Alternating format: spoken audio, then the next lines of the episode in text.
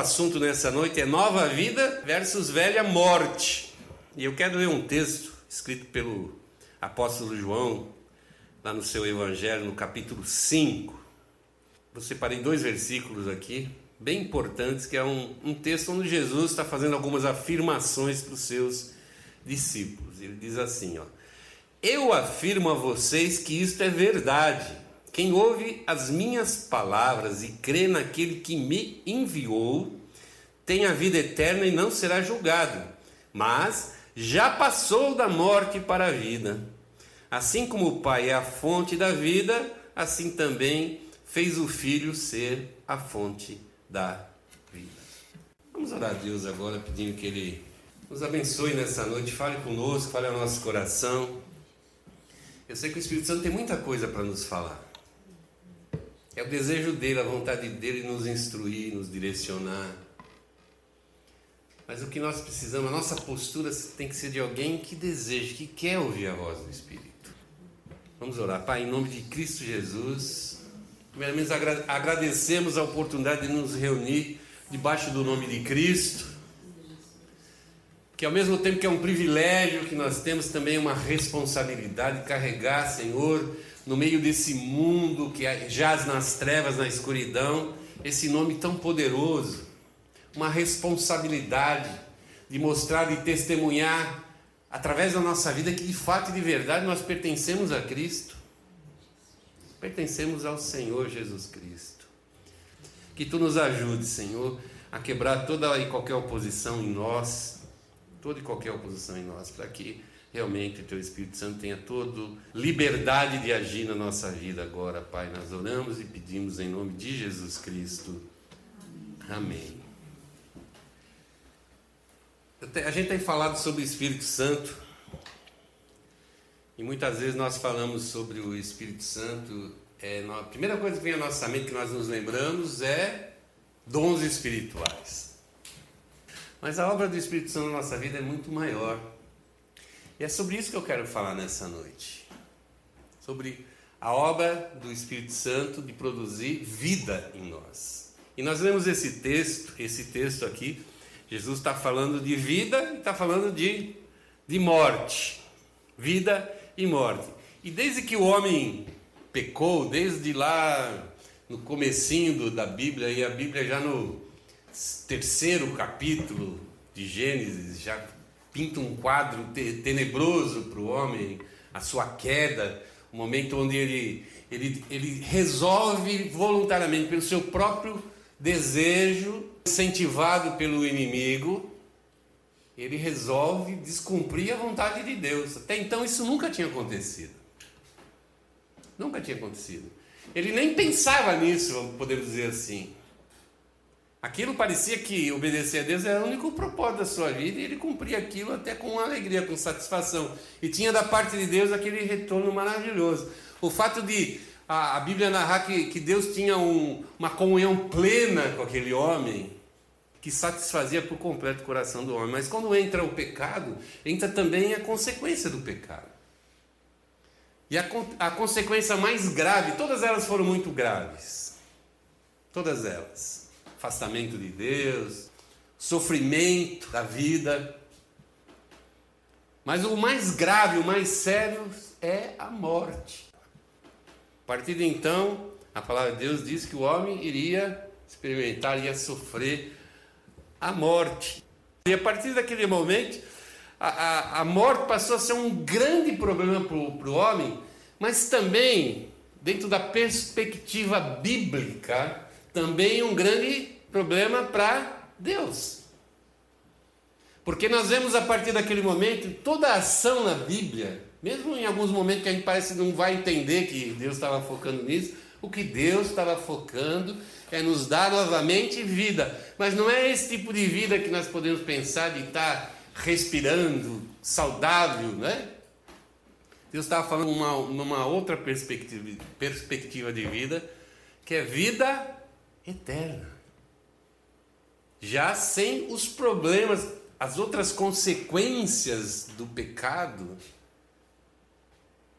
Porque é assim que é narrado essa nova vida que nós vamos ter na eternidade, uma vida sem as consequências do pecado, sem sofrimento, sem lágrimas, sem dor. Essa é a vontade de Deus para nós, esse é o propósito de Deus para nós na palavra de Deus. Resolver o nosso problema de separação, de sofrimento, mas principalmente da nossa morte, porque eternidade é inevitável para todos nós. Nós pensamos que eternidade é vida. Mas a palavra de Deus também diz que eternidade é, é morte também. Segunda morte, morte eterna. Mas a palavra faz uma separação bem grande dessa eternidade. Talvez a gente não perceba muito isso, que a gente vai vivendo a nossa vida, a gente vai se distraindo com as situações boas ou ruins da vida, a gente pensa muito pouco nessas coisas. Mas Deus pensa muito nessas coisas.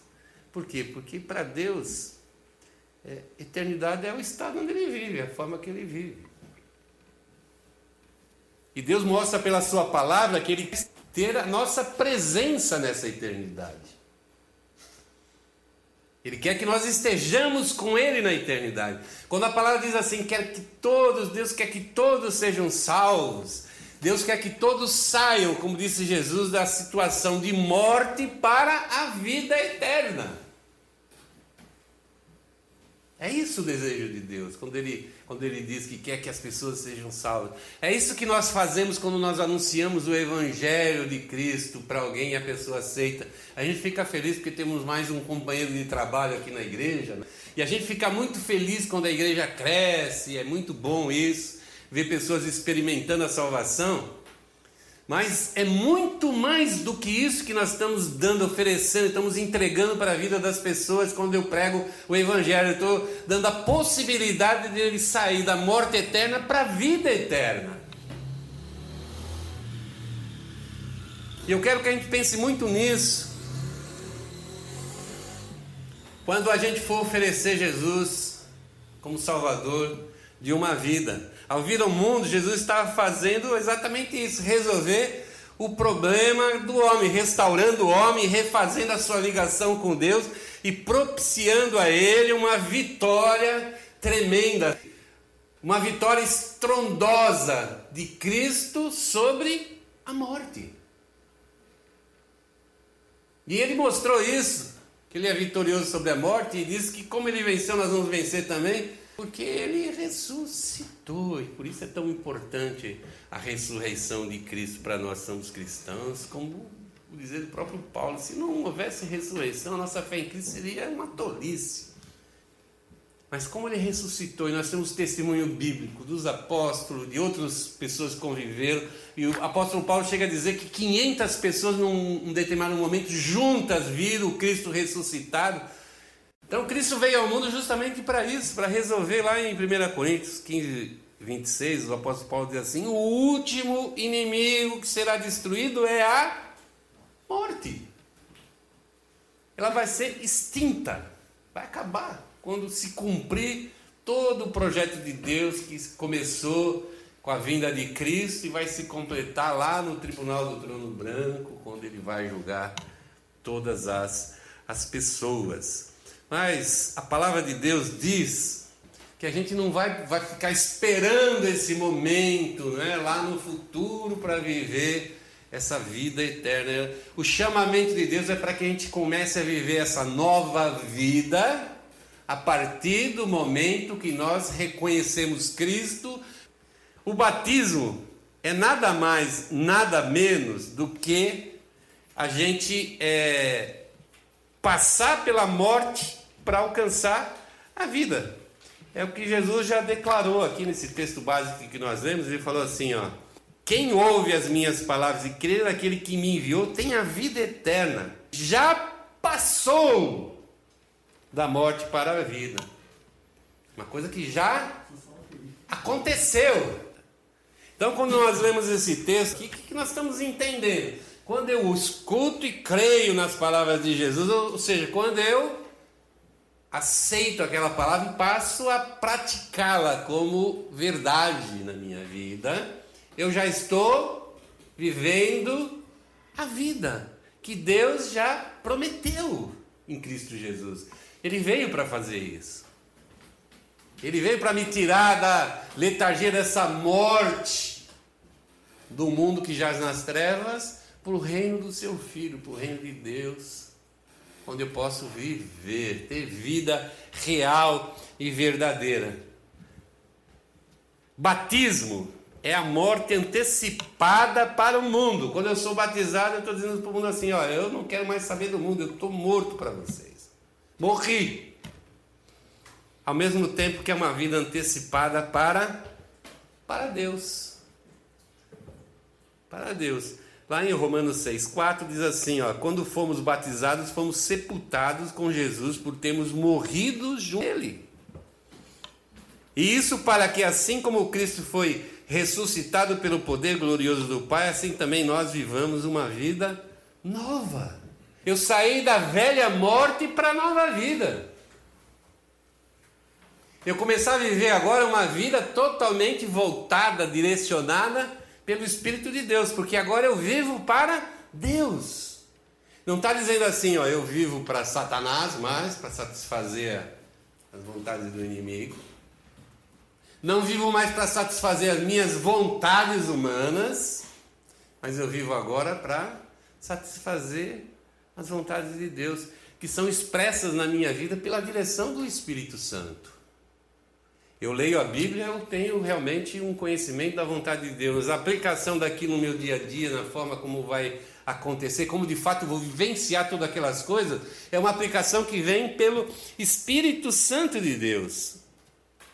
Precisamos morrer para experimentar a nova vida, e a nova vida é a vida que nos é dada por Deus através do Espírito Santo. Não é uma invenção humana, não é uma tentativa humana de viver diferente. A gente falha muito na nossa nova vida porque a gente tenta viver pelas nossas próprias forças. Outro dia eu li um livro que o pastor estava dizendo assim que ele focou num, num líder dele, se não me engano era um diácono, e ele diz assim, olha, o meu diácono ia nos bares beber e brigava com todo mundo. Aí ele conheceu Jesus, veio para a igreja. E agora, na igreja, ele continua brigando com todo mundo. E o que, que ele está dizendo? Ele não, não mudou, ele só mudou o lugar da briga. E esse exemplo serve para nós. A gente às vezes fala assim: eu mudei muito. Não, a gente só mudou o cenário, mudou o ambiente onde eu vou viver as mesmas coisas. O que Deus quer fazer é uma mudança profunda dentro de nós através do Espírito. E começa justamente pelo novo nascimento, que é onde nós recebemos a nova vida. João 3, que é um texto bastante conhecido, que é o texto de Nicodemos. No versículo 3, Jesus diz assim, olha: respondendo a Nicodemos, diz assim: Eu afirmo ao Senhor que isto é verdade. Ninguém pode ver o reino de Deus se não nascer de novo. Se a gente lembrar um pouquinho do que, do que Nicodemos estava dizendo, Nicodemos foi para Jesus escondido à noite para que ninguém visse, porque ele era uma pessoa importante, ele era um líder. Então ele foi bem escondidinho para ninguém ver e fala para Jesus uma coisa maravilhosa que nós a gente ia se maravilhar de ver alguém chegar a Jesus e falar o que Nicodemos falou. O que, que Nicodemos falou? Olha, o que você faz, eu estou convencido que você é alguém que veio de Deus, é alguém que tem parte com Deus. E todos nós íamos bater palma para Nicodemos. Ele fala, pô, esse cara, hein? principalmente quem ele é, olha, reconhecendo Jesus, e a gente fica todo feliz quando alguém diz coisas parecidas, semelhantes. Mas Cristo disse para ele assim, cara, você nunca vai ver o reino de Deus se você não nascer de novo. Isso não basta. Isso não basta. É bacaninha, é legalzinho, mas não basta. É diferente o que nós vamos enxergar em Jesus, o que nós vamos ver em Jesus, do que alguém que tem parte com Deus. Por quê? Porque através de Jesus, Deus nos daria uma nova vida, através do Espírito de Jesus Cristo. Jesus diz então para ele assim na, na sequência, no versículo 5, 5 a 8, vamos ler. Jesus continua falando para ele, diz assim: Eu afirmo ao Senhor que isto é verdade, ninguém pode entrar no reino de Deus se não nascer da água e do espírito. Primeiro diz assim: não pode ver o reino. Agora Jesus está falando assim: você não vai poder entrar no reino de Deus se você não tiver essa experiência de novo nascimento. E ele continua dizendo para Nicodemos: quem nasce de pais humanos é um ser de natureza humana, quem nasce do Espírito é um ser de natureza espiritual. Por isso não fique admirado, porque eu disse que todos vocês precisam nascer de novo. No versículo 8 ele diz assim: O vento sopra onde quer, ouve o seu barulho, ouve o barulho que ele faz, mas não sabe de onde ele vem nem para onde vai. A mesma coisa acontece com todos os que nascem do Espírito. O que Jesus estava falando para Nicodemos? Cara, é essencial. Não existe outra maneira de você ter parte no reino de Deus, ter parte comigo como Senhor, se você não nascer do Espírito Santo. Como diz da água e do Espírito, a água é o batismo do arrependimento, falamos daquela morte do velho homem, mas agora nos levantamos outra pessoa, que é essa pessoa que é formada, que é renascida do Espírito de Deus. Então, quando nós pensamos no Espírito de Deus, ele é muito mais que dons espirituais, ele é alguém que muda a nossa estrutura de vida, a nossa estrutura de pensar a vida, de viver a vida. Nossa vida é a capacidade, agora que nós recebemos através do Espírito Santo, de fazer a vontade de Deus, ou como diz a palavra, as obras que Deus já havia preparado para nós antes, antes até da gente saber que existiria um Jesus Cristo para nos redimir diante de Deus. Em Efésios 2, versículo 10, Paulo diz assim: Pois foi Deus quem nos fez quem somos agora, em nossa união com Cristo Jesus, e Ele nos criou para que fizéssemos as boas obras que Ele já havia preparado para nós. E esse é o ponto. Nova vida em Cristo significa abandonar a velha, a velha criatura, a velha vida e fazer as obras de Deus. As obras de Deus. Não é sair da velha criatura e entrar num vácuo de vida. Ai, não faço mais nada de ruim, mas também não faço absolutamente mais nada de bom. Muitos anos atrás eu li um livro de um pastor é o Juan Carlos, usando um, o texto de Mateus 7, 13 e 14, que Jesus fala assim: Olha, entrem pela porta estreita, porque a porta larga é e o caminho fácil levam para o inferno. E há muitos que andam por esse caminho. A porta estreita e o caminho difícil levam para a vida e poucos encontram esse caminho. Normalmente nós chamamos esse texto em particular aqui, essa, não só isso, essa parte do texto aqui, o, o ensino sobre os dois caminhos. Por quê? Quais são os dois caminhos que fala aqui? O caminho difícil e o caminho fácil. Difícil e fácil. O difícil leva salvação. E o fácil, a perdição. Ele está dizendo o que, que são esses caminhos, a forma como a pessoa vive. É disso que Jesus está falando nesse texto. Se você ler todo o contexto, é assim. Ser cristão é entrar num caminho difícil, o caminho fácil da perdição. Que na realidade você nem escolhe entrar nesse caminho, você já nasce andando nesse caminho. E diz que é fácil por quê? Porque lá você, né, não, você não se choca com a realidade que você está vivendo. O teu homem carnal manda e faz aquilo que ele quer e você fica feliz quando ele está satisfeito. O pecado satisfaz você. Para falar a verdade, quanto mais pecado, mais feliz você vive. Mas quando você aceita Jesus e começa a andar no caminho difícil, o que, que acontece? Você passa a confrontar a sua vida com a vontade de Deus, com o que o Espírito Santo quer produzir na sua vida. Ou satisfaço a minha carne, ou faço a vontade de Deus. É difícil nesse sentido, não é difícil porque é mais difícil. É, a vida fica mais difícil se eu for cristão. Fica mais difícil se eu for cristão porque eu vou ter essa luta interior. Mas, para a maioria dos cristãos, existe o terceiro caminho. Ele lê aqui que tem dois caminhos, mas ele entende que tem Tem três. E como é que ele enxerga esse texto?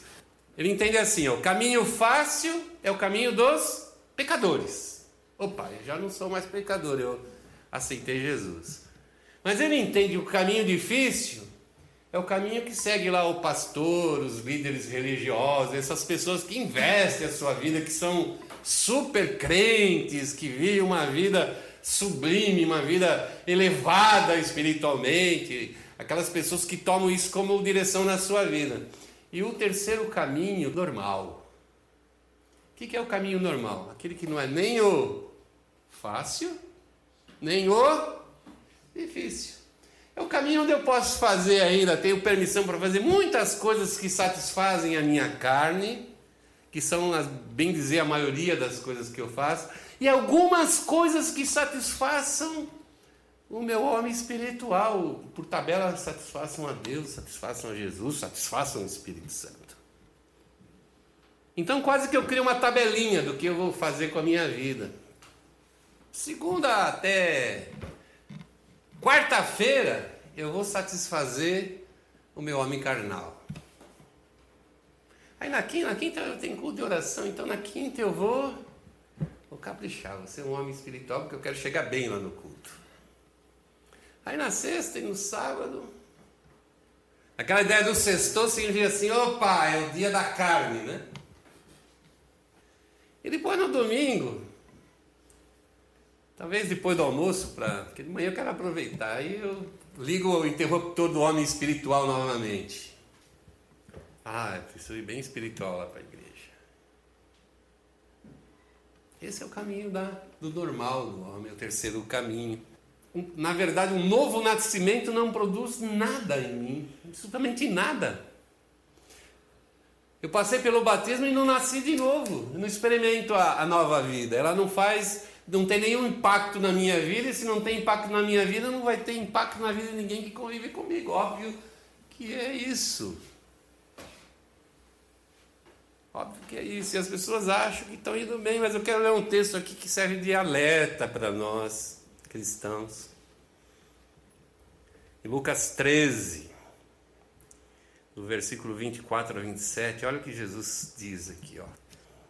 Façam tudo para entrarem pela porta estreita. Pois eu afirmo a vocês que muitos vão querer entrar, mas não poderão. O dono da casa vai se levantar e fechar a porta então vocês ficarão do lado de fora, batendo na porta e, e batendo na porta e dizendo: Senhor, nos deixe entrar. E ele responderá: Não sei de onde são vocês. Aí vocês dirão: oh, nós comemos e bebemos com o Senhor. O Senhor ensinou na nossa cidade. Mas ele responderá: não sei de onde são vocês, afastem-se de mim, vocês que só fazem o, o mal. Jesus estava falando isso para discípulos. Discípulos. Vocês que vivem em pecado em outra, tradição, em outra tradução. E o que, que o texto está dizendo? Que aqueles que são do terceiro caminho vão encontrar a porta fechada. E me chama a atenção porque Jesus fala assim: ó, façam tudo para entrar. Façam tudo para entrar. Vocês entendem o perigo de ter uma vida nesse normal, entre aspas?